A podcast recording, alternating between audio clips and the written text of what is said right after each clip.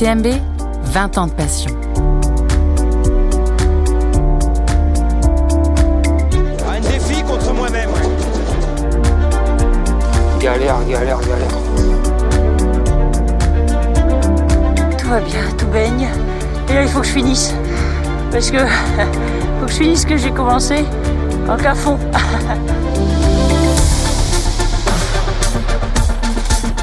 Dans les cailloux, ouais. Faut être fou pour faire ça. hein.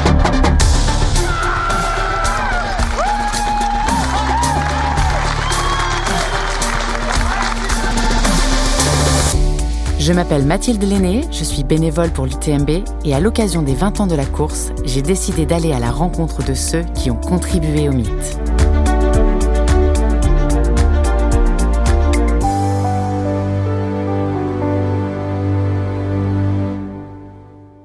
Partenaire principal du circuit UTMB World Series avec Oka et coureur dès la première heure, Nicolas Mermou est intarissable quand il s'agit de parler du mythe UTMB.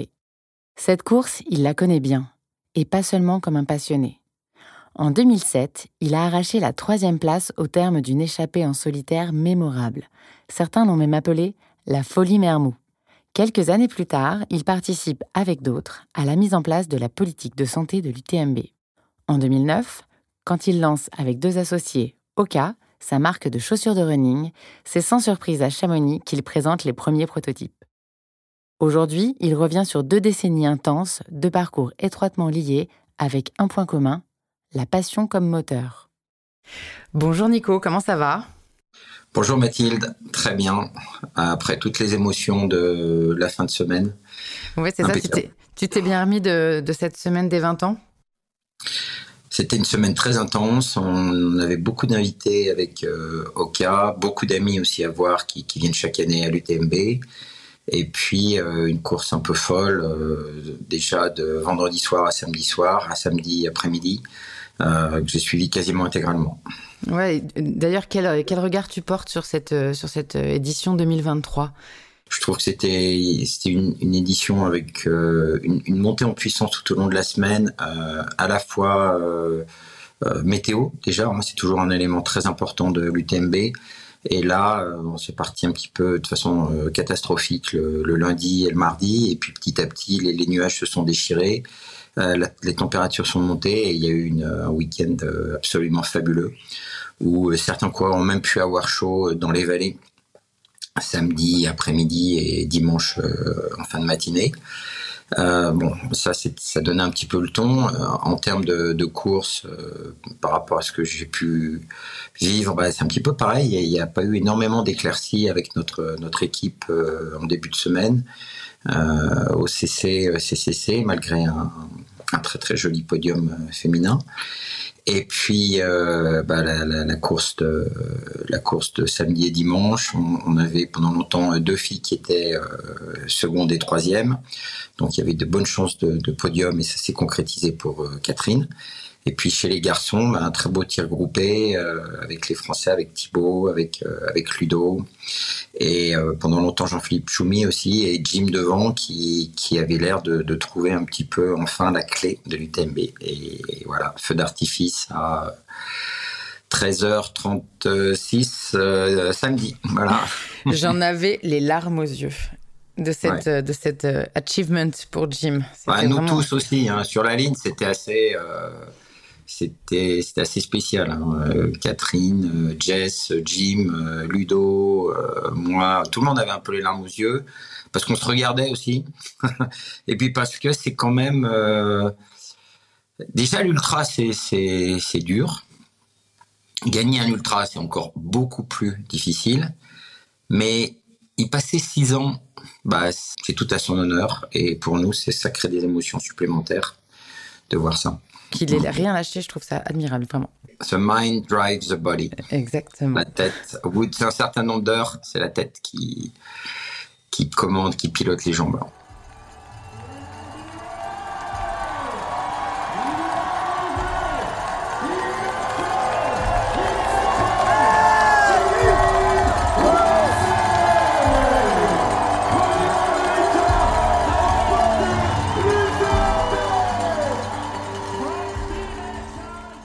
L'objet de, notre échange, c'est que tu nous racontes un peu ton parcours à toi, aussi bien sportif que professionnel, parce qu'ils sont intimement liés et surtout euh, bah, de creuser un petit peu euh, comment tu as vécu ces, ces 20 dernières années. Mais avant de commencer à, te questionner sur tout ça, question rituelle du podcast.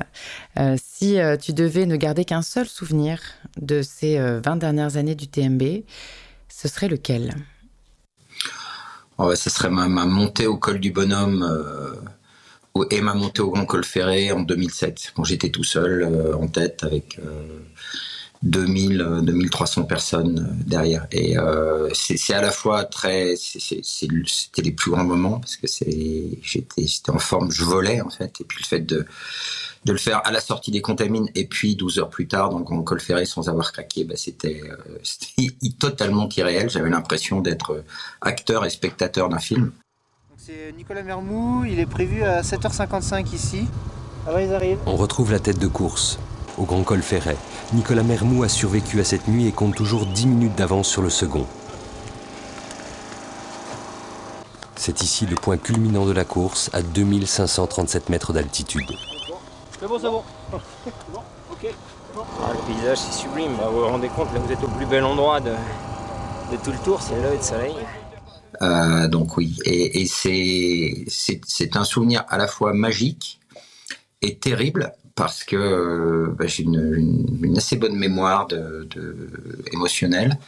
Et à chaque autre course après, bah, j'ai toujours essayé de retrouver ça et et, je l'ai jamais retrouvé parce que parce que j'ai jamais eu d'autres journées comme ça et parce que euh, et parce que euh, aussi bah, j'avais un petit peu plus de boulot et plus les mêmes un peu plus de pression et plus la même possibilité de m'entraîner. ensuite je dirais, ce sont les, victoires du team. Donc Caro et, Caro Chavreau et Ludo Pomeray en 2016 et, Jim euh, et Jim avant-hier. Euh, on y reviendra sur ça. Et 2007, c'était pas ta première participation, je crois.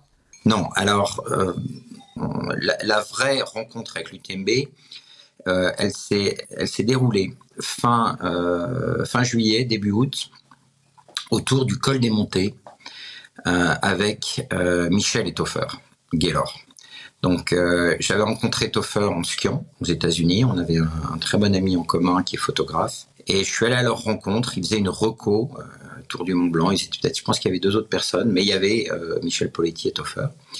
Et voilà, on a couru quelques quelques kilomètres ensemble. J'étais un petit peu blessé, mais ça me titillait quand même de d'aller voir. Bon, c'était une époque, enfin 2004, on pouvait encore s'arrêter à différents endroits, notamment Courmayeur. Donc euh, voilà, j'ai fait euh, euh, Chamonix, Courmayeur. Après, je me suis arrêté. J'avais, quand même une grosse tendinite. En t'écoutant, je me dis, est-ce que justement c'est cette approche différente, à la fois mentale, physique? Est-ce que c'est ça qui t'a donné envie d'aller essayer l'aventure UTMB ou c'était parce qu'il y avait Toffer, parce que ça se passait près de chez toi, parce que tout ça?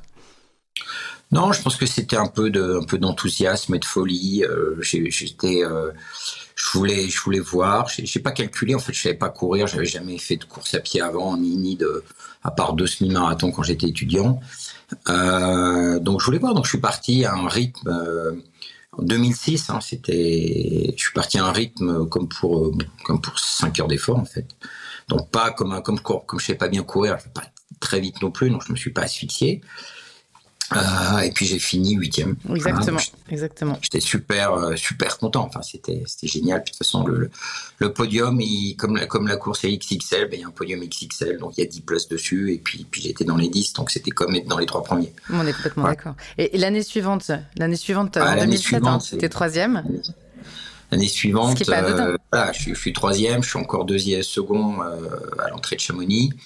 Euh, bah là, voilà, c'est tout seul devant, donc c'est indescriptible. Indescriptible, surtout pour un, pour un outsider que personne connaît, euh, qui, a, quasi, qui a encore aucune pression.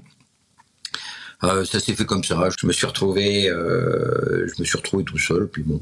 Et puis il y en a qu'un qui est revenu, qui était Lucas, euh, et, et, on, s'est retrouvé un peu ensemble dans Chamonix à l'entrée de Chamonix, puis lui, il avait encore les, des jambes super fraîches, j'étais incapable de, le suivre. Pour être honnête, j'avais un fils qui courait un peu à côté de moi. Euh, J'espère que je vais pas prendre une pénalité. Hein, si je dis ça, il avait 3 ans. dans Chamonix et euh, il avait trois ans et demi, j'arrivais pas à le suivre. Donc, euh, je, je, risquais pas de suivre Jens Lucas et j'ai fini troisième et j'avais encore une bonne marche au quatrième. Donc, là aussi feu d'artifice. Oui, voilà, ça, oui. ça c'est canon parce que euh, une troisième place, euh, une troisième place à, à l'UTMB, ça, ça, reste euh, pour des Français au final pas si courant que ça si on enlève les premières places de nos de nos grands François, Xavier et autres. Effectivement, il y, y en a pas tant que ça. Il y a, y a, eu Julien en 2008, euh, Seb en 2009 et 11. Aurélien. Euh, ensuite, il y a eu une longue, moi en 2007, il y a une longue traversée du désert dans les, les podiums garçons français. Euh, il y a la victoire de Caroline en, et la victoire de Caroline en 2016. Euh, aussi. Et après, il y a Aurélien, Mathieu. Et puis et après, il y a Aurélien, Mathieu, Germain. Voilà. voilà. Donc ça, on fait pas tant que ça. C'est vraiment, c'est vraiment une course euh, internationale. Je pense que les Français sont euh, et Ludo. Hein, il y a Ludo aussi, bien sûr, en 2016. Voilà. Donc il y a quatre euh, légendes françaises chez les garçons. Euh, je pense qu'il y en a aussi, il doit y en avoir euh, trois euh, ou quatre chez les filles, avec Nathalie aussi, Nathalie, Karine. Mais euh, c'est vrai que c'est un, un, club. Exactement. Bon, voilà. Nous, on fait partie des, des, des, des grands-parents, des, années 2000, les années pré-Kilian, on va dire. C'était quand même, les, c'était quand même le, le, le début. Maintenant, c'est un sport pro. Avant, c'était une, une bande de copains qui allaient courir dans les bois puis qui regardaient ce que ça pouvait donner à la sortie.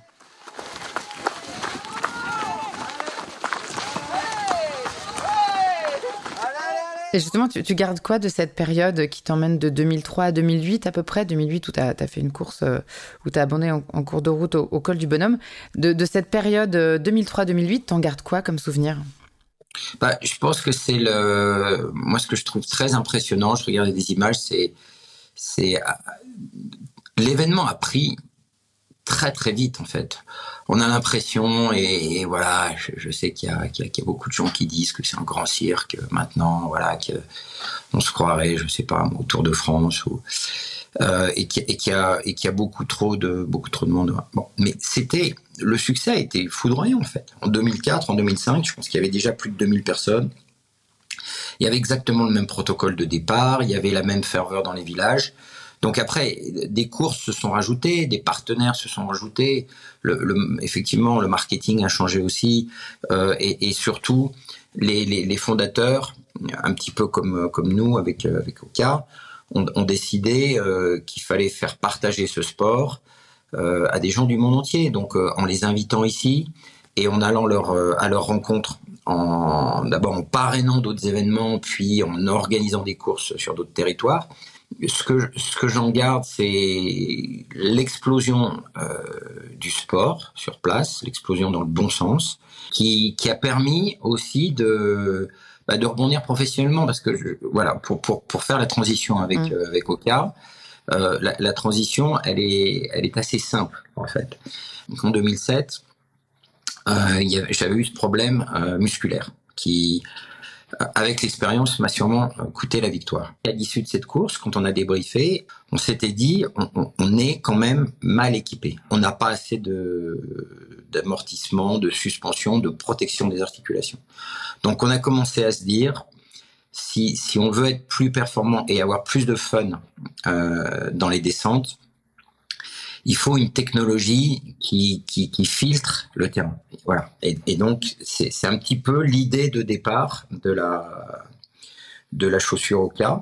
Et, le deuxième, élément qui, euh, est lié à l'UTMB, et à cette petite carrière, c'est que j'avais quand même une crédibilité euh, d'athlètes. Et, et, ça ça nous a beaucoup aidé parce que comme la chaussure était euh, était très originale et très euh, très massive euh, bah, le fait d'avoir euh, quelqu'un qui avait quand même qui l'utilisait qui avait qui, qui, qui, courait au niveau euh, tout de suite après bon j'étais rejoint tout de suite après par Ludo Pomeray dans l'été 2009 puis par Karl Melzer euh, voilà, il y a tout de suite eu cette crédibilité. Et ça, quand on veut inventer un concept révolutionnaire qui en plus a un look et procure des sensations complètement euh, inédites, il est très important euh, d'aller vers les athlètes et, et, de faire cautionner cette innovation par les athlètes.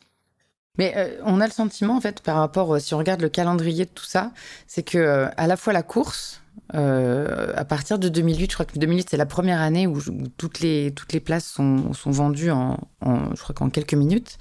C'est aussi la période où en tout cas, on a le sentiment que c'est le moment où la discipline se professionnalise, que l'UTMB monte en puissance et que du coup, toi, le, constat que vous faites sur le matériel euh, bah, va dans ce sens-là. C'est-à-dire qu'à un moment donné, c'est OK, maintenant que ces grandes distances-là se multiplient, il faut qu'on puisse les finir en bon état. Et c'est là que bah, les chaussures, euh, les chaussures Oka arrivent. Mais euh, pour toi, est-ce que, est-ce que tu associes les deux ou est-ce que c'est un pur hasard que ça corresponde avec l'accélération côté UTMB Pour moi, la professionnalisation, c'est un peu la densité où euh, ça vient, ça vient, je trouve quand même beaucoup plus tard.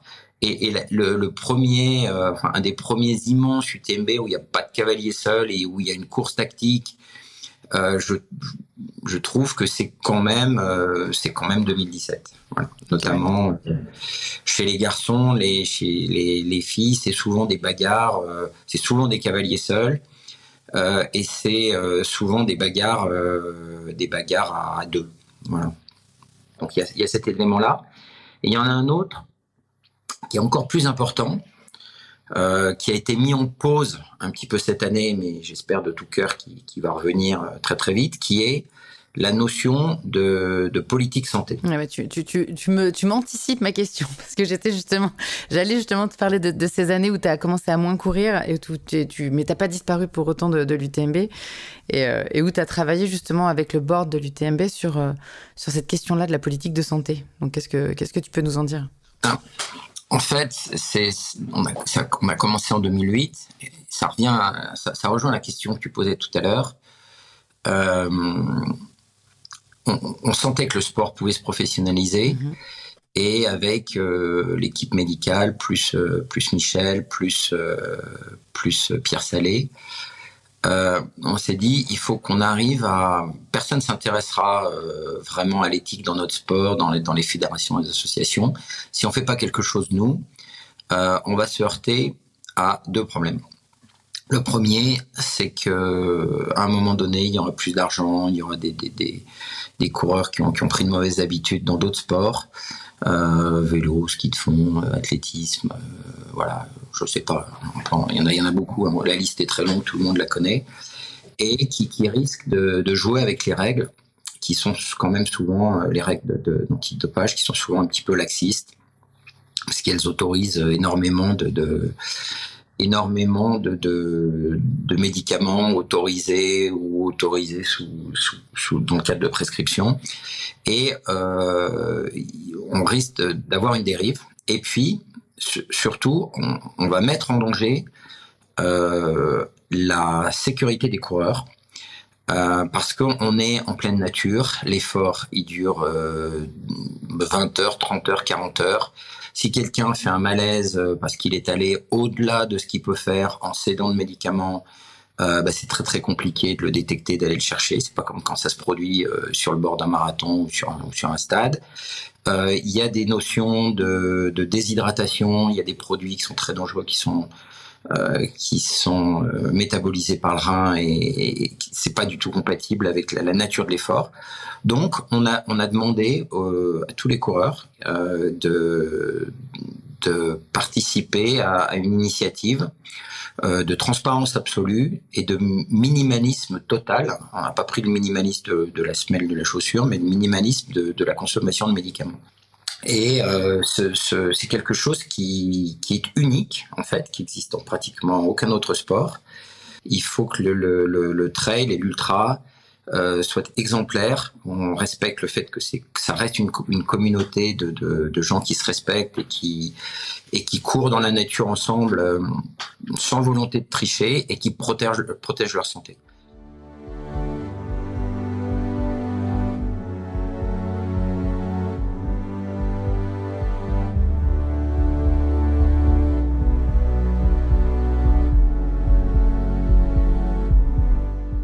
En tout cas, quand on, t'écoute depuis tout à l'heure avec les différentes casquettes, les différentes étapes, les différents moments, on a vraiment le sentiment que l'UTMB, c'est quand même une sacrée aventure pour toi, euh, aussi bien sportive que personnelle que professionnelle. Euh, T'es d'accord avec ça?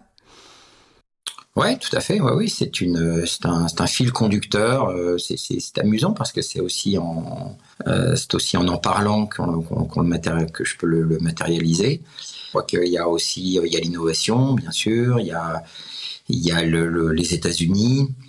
Euh, il y a le, partenariat qui s'est installé avec euh, avec Deckers, qui, est le propriétaire euh, maintenant de Oka. C'est un autre fil conducteur. euh, très très puissant puisqu'on on- j'ai choisi et ils ont choisi aussi de, de, continuer à collaborer ce qui est ce qui est ce qui est finalement assez assez assez rare dans le domaine de, des startups. Hein. Les deux fondateurs sont restent impliqués à des, niveaux différents. Hein. Jean-Luc il est salarié, il a plein temps euh, aux États-Unis. Moi, je suis consulté régulièrement en tant qu'intervenant extérieur. Euh, ça fait maintenant 9 ans. Donc c'est un autre, euh, fil conducteur qui est, très, important. Depuis deux ans, bah, les deux fils ces deux fils conducteurs se rejoignent. Mais oui, c'est un, c'est une, euh, c'est une super, euh, c'est une super expérience, je dirais, qui, qui rythme euh, mon été, ma, ma, ma fin d'été. Voilà. Après, quand, euh, après, quand il y a de la neige, euh, je pense un peu moins euh, à l'UTMB. hein.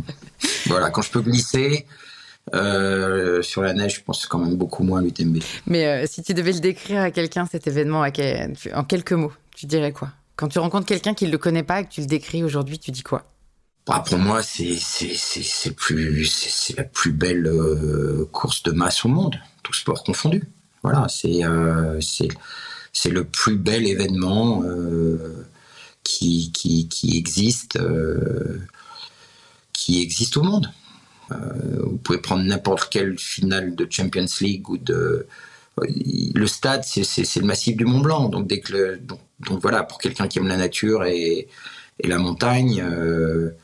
Euh, c'est extraordinaire. Je pense qu'il y, aurait des événements et des compétitions euh, pour moi aussi euh, magiques en environnement, par exemple euh, une America's Cup ou un ou, un, ou une Transat. Mais euh, mais c'est pas facile à suivre parce que y a pas des, les gens vont pas se masser sur le bord de l'océan Atlantique pour voir passer les bateaux pendant pendant pendant pendant 20 jours ou 10. Euh, ensuite, il y a une dimension qui est une dimension pro-âme qui est unique parce que les, les, les champions sont très accessibles, euh, parce que l'épreuve est extrêmement longue, euh, parce que tout le monde est là 3-4 jours avant, il y a la possibilité de se rencontrer, tout le monde est en harmonie, il y a une fusion entre les pros, les amateurs, les spectateurs, et puis maintenant un petit peu euh, les téléspectateurs via le live. Et puis c'est le seul aussi, c'est peut-être pour moi le plus course du monde parce que c'est la seule euh, c'est la seule course au monde où j'ai où j'ai plein de copains. Voilà. Donc je suis Ah content. bah de- quand même c'est pour ça que je dis que c'est subjectif. Voilà, c'est pour ça que c'est pour ça que je suis aussi euh, super euh, super émotif et j'adore j'adore retrouver tout ça. Et voilà.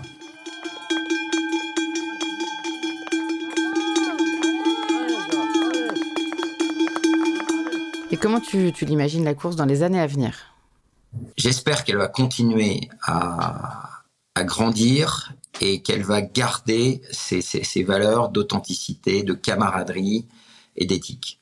Euh, ce que j'imagine le plus grandir, c'est euh, la diffusion de l'événement mondialement à travers euh, à des téléspectateurs. Voilà, c'est pour moi ce sera l'évolution majeure des prochaines années. C'est-à-dire qu'il y aura de plus en plus de gens qui connaîtront le trail, qui connaîtront les athlètes du trail et qui voudront euh, regarder comment ces gens viennent se défier et se, et se mesurer les uns aux autres à travers euh, la diffusion d'un programme télé. Voilà. Donc, il- il- on va pas multiplier par 10 le nombre de spectateurs, on va pas multiplier par 100 le nombre de participants, on peut, on peut multiplier par 10, par 100, par 1000 le nombre de téléspectateurs. Donc, c'est quelque chose qui est, euh, est l'axe numéro un de développement de, la compétition. Ce que j'imagine aussi, c'est que on aura d'autres épreuves qui vont grandir euh, dans le monde entier. Je pense euh, principalement à l'Asie. Donc avoir une, euh, une, un développement qui, est, qui est fort du circuit. Ici, à Chamonix, pendant cette semaine-là, je pense qu'il y a des... Je pense qu'on va avoir des, des, des, batailles de plus en plus euh, féroces entre, entre les champions et les championnes.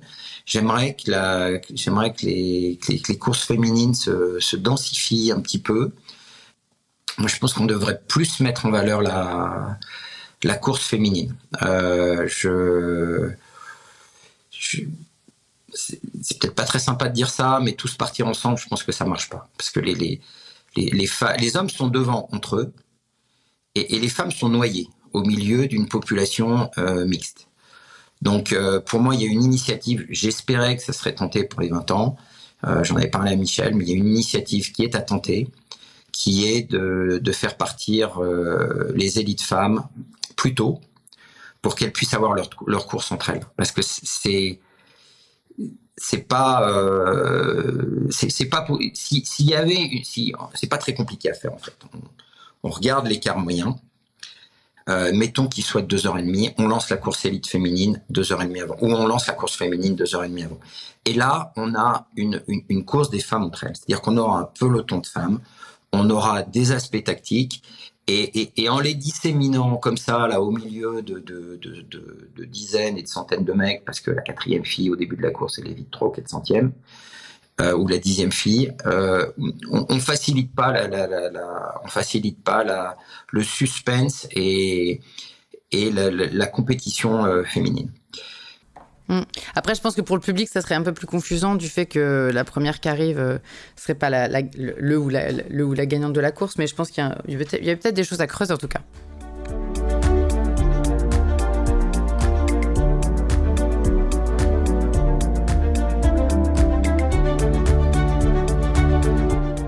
On est presque arrivé au bout de cette interview, Nico. Euh, si on devait euh, boucler justement cet échange avec, euh, avec un petit flashback sur l'édition 2023. C'est une édition magique, c'est allé très vite. Hein. Faut, faut, moi, je beaucoup les, les, stats, même si elles sont de plus en plus difficiles à trouver sur le site. François et Jim il y a deux ans qui étaient en mano à mano. On avait l'impression qu'ils avaient posé tout le monde. Ils auraient été, je crois, euh, septième et huitième à Courmayeur à quasiment 30 minutes des premiers cette année. Donc, euh, on voit que la course s'accélère. Alors, quand il y a, quand il y a euh, Zach Miller et Jim Wamsley, c'est pas étonnant. Plus, plus Tom Evans qui est parti très fort, qui, a, qui était vraisemblablement pas complètement mis de la western. donc, grosse vitesse. À la sortie, l'UTMB le plus rapide de l'histoire, comme, comme euh, Jim, mais euh, 12 minutes de moins que Kylian. Euh, on est sur, le, sur la plus grosse perf réalisée à, à l'UTMB, sans parler de record. On veut jamais, sais qu'on veut mmh. pas parler de record ici. Donc, euh, super course, euh, première victoire euh, euh, des Américains, premier doublé des Américains, première seconde place d'Américains depuis 2003, hein, puisque le dernier Américain qui avait fini deuxième, c'était Toffer Gaylor euh, sur l'UTMB Tour, hein, sur l'UTMB complet. Euh, c'était Toffer Gaylor en 2003, donc il n'y avait jamais eu ça s'était jamais reproduit sur le tour complet du Mont Blanc. Et donc c'est une c'est une très très belle édition euh, avec, euh, je pense, des, temps qui vont continuer à descendre. C'est-à-dire que les les premiers savent de, mieux en mieux gérer la fin de course il y a de moins en moins de défaillances et d'abandon sur, sur le dernier tiers de course. Et, euh, et du coup, bah, ils prennent le risque de partir, de partir plus vite. Et euh, je trouve que c'est une, ça sera une édition historique. C'était les 20 ans. Euh, il y a cet, élément, voilà, il y a ce doublé chez les, il y a cette, victoire de, de Courtenay après, après la, Western. Euh, on voit que c'est quand même avec euh, les, trois. euh, Enfin, il n'y a pas François, il n'y a pas Kylian. François, c'est un coureur de 100 miles. Kylian, c'est un coureur hyper complet. Mais ce sont des, gens au sommet de la pyramide mondiale du trail qui gagnent, hein, euh, Courtney et Jim. Et euh, pour toutes ces raisons, voilà. Et puis à titre personnel, euh, ça sera une. C'est la première fois que je suis la course intégralement, et j'ai plein de souvenirs et plein d'émotions qui, se, qui vont crescendo jusqu'à l'arrivée du, voilà, des premiers euh, des premières. C'est canon de, de finir là-dessus, parce que je crois que s'il y a un fil conducteur, c'est un mot que tu as beaucoup employé depuis tout à l'heure. S'il y a un fil conducteur dans, dans les différentes interviews, donc de tous les profils des personnes que j'ai pu avoir, et dans les gens aussi que je peux croiser en ville, c'est l'émotion que procure cette course. Euh, donc euh, à distance et sur le terrain, bien sûr, encore plus. Mais ça sera vraiment, euh, c'est vraiment, et c'était le but, c'était de capter ça parce que quel que soit le rôle qu'on joue au sein de l'UTMB, on est capté par ça et on est, on est happé par ça. Donc c'est, c'est canon. Merci beaucoup Nico pour pour le temps que tu m'as accordé. passionnant, hyper dense, hyper riche. Merci Mathilde, à très bientôt. C'était vraiment un plaisir d'échanger avec toi. On a mis euh, quelques semaines et quelques mois à trouver la bonne date, mais voilà. On l'a trouvé. Faut jamais lâcher, comme Jim. On, on lâche voilà. La cerise sur le gâteau.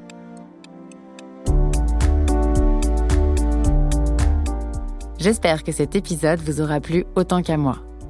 Il vient clôturer cette collection de 10 portraits réalisés à l'occasion des 20 ans de l'UTMB Mont Blanc. J'en profite donc pour remercier une nouvelle fois UTMB Group pour la confiance, tous les interviewés pour leur sincérité et leur générosité, et bien entendu mes partenaires d'aventure, Mélanie, Sébastien, Fabrice et Joël. Cet épisode a été produit par Lines Agency et Trail Endurance Mag. Il a été réalisé par Mathilde Lenné et Mélanie Pouey. Vous pouvez nous écouter tout l'été et découvrir ou redécouvrir le mythe UTMB. Si vous avez aimé cet épisode, n'hésitez pas à vous abonner au podcast et à mettre des étoiles sur les plateformes d'écoute. On attend aussi vos commentaires sur l'Instagram de l'UTMB Mont Blanc et sur celui de l'UTMB World Series.